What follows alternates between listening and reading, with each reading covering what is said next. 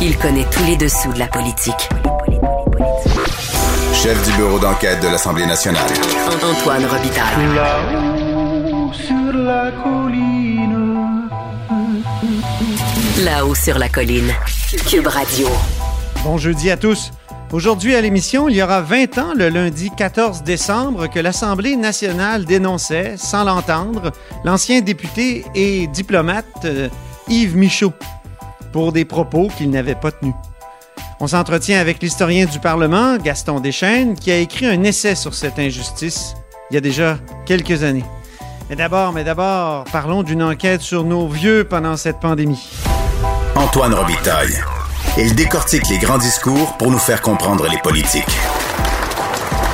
Là-haut sur la colline. La protectrice du citoyen Marie Rinfrette déposait aujourd'hui son rapport d'étape sur la gestion gouvernementale de la crise liée à la COVID-19 dans les, dans les CHSLD publics et privés du Québec. Monique Sauvé est au bout du fil, députée de Fabre euh, et critique en ces matières. Bonjour. Bonjour. Alors, qu'est-ce que vous avez appris de nouveau dans ce rapport-là? Parce que ce que j'ai vu jusqu'à maintenant, c'est beaucoup de choses qui ont déjà été dites dans les médias. Euh, qu'est-ce que vous avez appris davantage? En fait, euh, peu de choses, mais en même temps, ça confirme beaucoup de choses. Oui. Alors, des choses qu'on a nommées, qu'on a vues, euh, pour lesquelles on a posé des questions euh, au gouvernement. Et, euh, et clairement, euh, vous savez, quand on lit un rapport comme celui-là et que ça confirme des éléments, des constats qui sont euh, très importants sur les prises de décision, ben, on a le goût de dire, euh, est-ce que vous avez appris toutes les leçons pour qu'on ne répète plus ce qu'on a vécu dans la première vague? Dans le fond, c'est Ouais. ça l'essentiel. C'est pas de faire le procès, c'est pas, moi, quand je pose des questions euh, comme porte-parole des aînés, je pose des questions que la population se pose. Euh, Mhm. Les aînés me posent des questions, les citoyens. On veut comprendre ce qui s'est passé. Bien, justement, vous avez eu des réponses ce matin du ministre de la Santé, puis il vous a pas mal dit, ben, le, le rapport, déjà, euh, écoutez, les recommandations, on les applique déjà dans la deuxième vague. Est-ce que vous le croyez? Est-ce que vous avez des exemples où c'est vrai ou c'est pas vrai? Mais clairement, le mouvement de personnel se poursuit, euh, Monsieur Robitaille. Ah Alors déjà là, on a un élément important là, puis je suis loin d'être la seule à le dire. Alors euh, non seulement il y a une leçon à tirer euh, de ce qu'on savait déjà, du rapport de la protectrice du citoyen, euh, le plan d'action qu'avait fait le ministre Dubé en disant euh, il faut euh, interdire le mouvement de personnel des préposés, mais pour le reste, euh, ben on fait notre possible. Euh, clairement, ça se passe encore là. Et, euh, et, on sera toujours, euh, il sera toujours nécessaire de redire et de redire et de redire que le mouvement de personnel, tant qu'il existe, euh, c'est un vecteur de contamination important. En même temps, ça signifierait que s'il n'y avait pas de mouvement de personnel, il y aurait souvent des bris de soins, c'est-à-dire il n'y aurait pas de soins pour certains aînés qui pourraient mourir de, de- de soif, de faim ou de- tout seul. Ben, euh, évidemment, il faut, faut euh, essayer de trouver des solutions. Hein. Ça, c'est clair, parce que au-delà de, euh, de, de tirer les leçons et de vouloir apporter les éléments correctifs, clairement, il y a des enjeux au niveau des ressources humaines. Moi, j'ai proposé il y a quelques semaines au ministre de la Santé une solution pour essayer d'être plus attractif envers les, le personnel de la santé à la retraite. Mhm. Alors, euh, j'ai déposé cette euh, une lettre au ministre Dubé avec euh, des mesures fiscales, des mesures aussi favorisant le mentorat pour les gens qui ont de l'expérience, qui pourraient revenir. Il faut rendre ça attractif là, pour euh, faire en sorte, pas juste leur dire venez-vous-en, on a besoin de vous. Il faut euh, il faut avoir des mesures importantes pour leur dire ça va être intéressant pour vous de venir donner un coup de main présentement. Alors, j'ai pas de réponse par rapport à ça. Donc, euh, il peut y avoir des solutions euh, parce qu'effectivement, la découverture de services, on veut pas ça non plus. Ben non. Mais il faut adresser la question. Il faut adresser la question des agences. Il faut adresser la question d'attractivité, euh, la rétention aussi des personnes en poste qui sont épuisées, donc du soutien psychologique. C'est tout ça qu'il faut regarder. Mhm.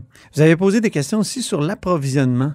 Euh, Pensez-vous que, parce que là, il y a quatre- 48 de, de, de ceux qui ont été euh, interrogés par euh, la protectrice du citoyen, des travailleurs, travailleuses, qui ont rapporté avoir manqué d'équipement de protection, principalement en raison de la pénurie. Pourtant, le gouvernement nous a toujours dit qu'il n'y avait pas eu de, pénurie. vraiment, on, avait eu des, on n'était pas assez proches, mais il n'y a pas eu de pénurie. Qu'est-ce que vous avez pensé des réponses de, Christian Dubé ce matin?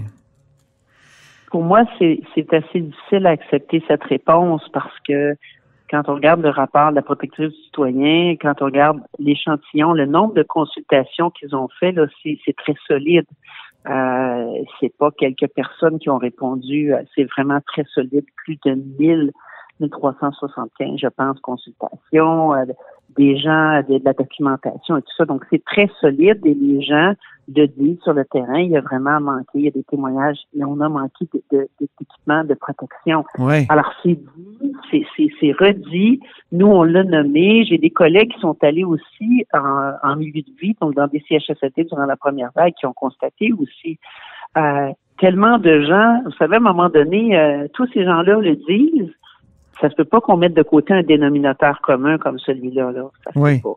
Alors, euh, donc, euh, clairement, puis moi, il fallait que je repose la question ce matin. Il faut qu'on me dise clairement, est-ce qu'il n'y a pas manqué de matériel de, protection? Trop de gens ont été témoins de ça. Trop, Mhm. trop de gens ont été témoins pour qu'on écarte ça puis qu'on mette ça de côté. Dites-moi, vous avez questionné le docteur Arruda hier euh, au Salon Rouge à l'Assemblée nationale. Avez-vous été satisfaite de ses réponses?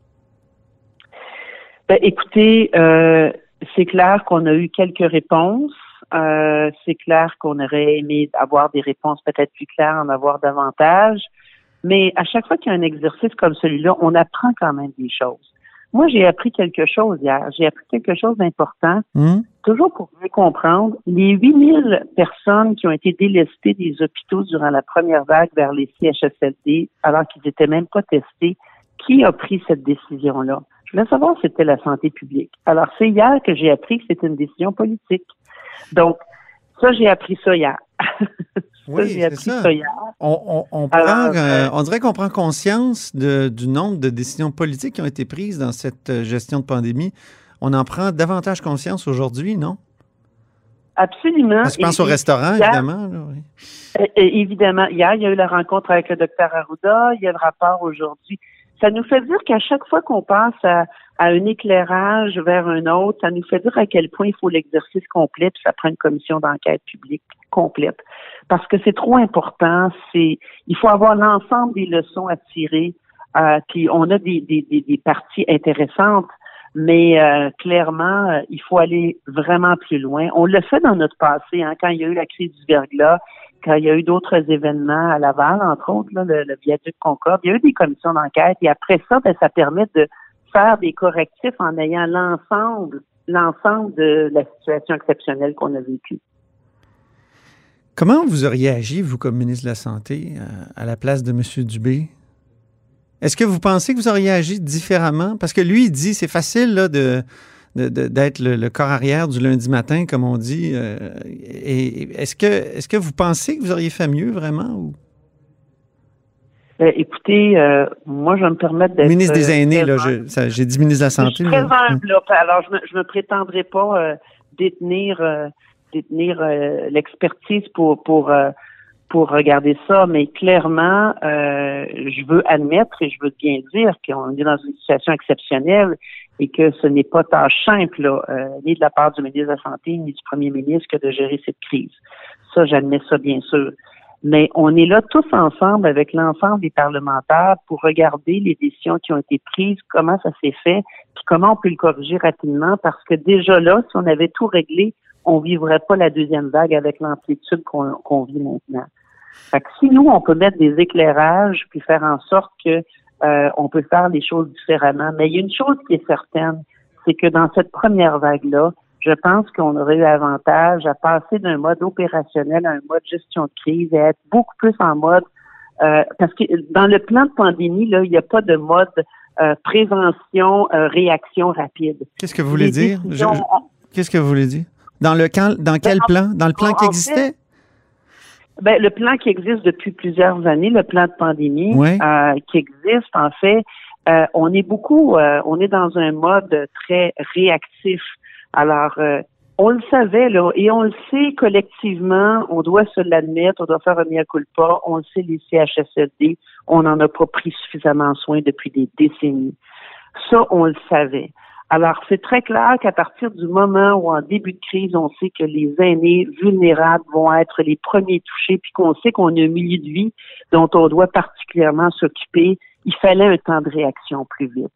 Il fallait réagir plus rapidement, avoir un plan de gestion de crise spécifique CHSLD dès les premiers instants. Mhm. Et quand on est en gestion de crise, là, euh, on en parle peut-être pas suffisamment souvent, mais en gestion de crise, la notion du délai à réagir, c'est tellement important.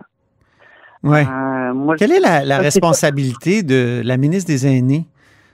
Dans ce Oui. que vous avez vu ce matin? Est-ce qu'elle a une responsabilité particulière, elle, qui nous a toujours dit qu'elle était, que c'était la cause de sa vie, puis je pense qu'on peut la croire sincère, mais est-ce qu'elle a une responsabilité dans, dans disons-le, la, la- la gestion très déficiente là, qui a été exposée par euh, la protectrice des, des- la protectrice des, du citoyen?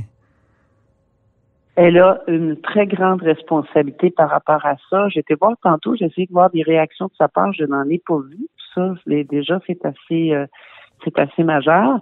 Euh, elle a une grande responsabilité. Puis moi, je vous dirais, M. Robitaille, que j'ai euh, une certaine colère qui m'habite ce matin la concernant, puis je le fais en tout respect. Elle était proche aidante et j'apprends hier que la décision d'interdire les proches aidants aux aînés, ce n'était pas scientifique. Alors, Ah oui. est-ce que je puis elle a clairement dit depuis des mois, moi j'ai écouté la science parce que ça faisait pas mon affaire, moi-même comme proche aidante dans ma vie.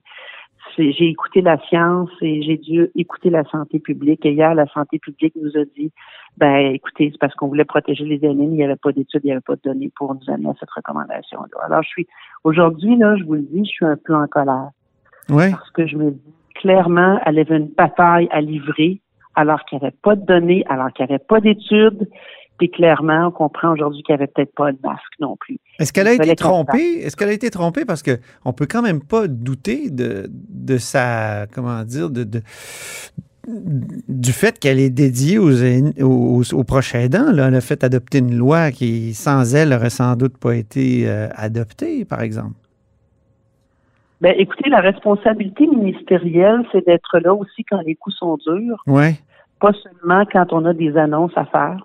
Mhm. Alors, euh, et moi, clairement, clairement, euh, je pense que les aînés, d'ailleurs, les aînés me le disent dans mon comté et d'ailleurs, me disent où est-elle? Qu'est-ce qu'elle a fait durant cette crise? Mhm. Comment elle a géré ça? Et c'est, c'est au-delà de toutes les questions qu'on a pu lui poser pour lesquelles elle n'avait pas de réponse. Mais clairement, les gens se posent la question, où était la ministre responsable des aînés et des CHSLD dans cette crise? Ben, on va essayer de, de l'avoir ici à l'émission à notre micro, ça c'est certain, sur ces questions-là. Je vous remercie beaucoup, Monique Sauvé. Merci beaucoup, c'est un plaisir, M. Robitaille. Monique Sauvé est députée du Parti libéral de Fabre et elle est euh, évidemment porte-parole de l'opposition pour les aînés et les proches aidants.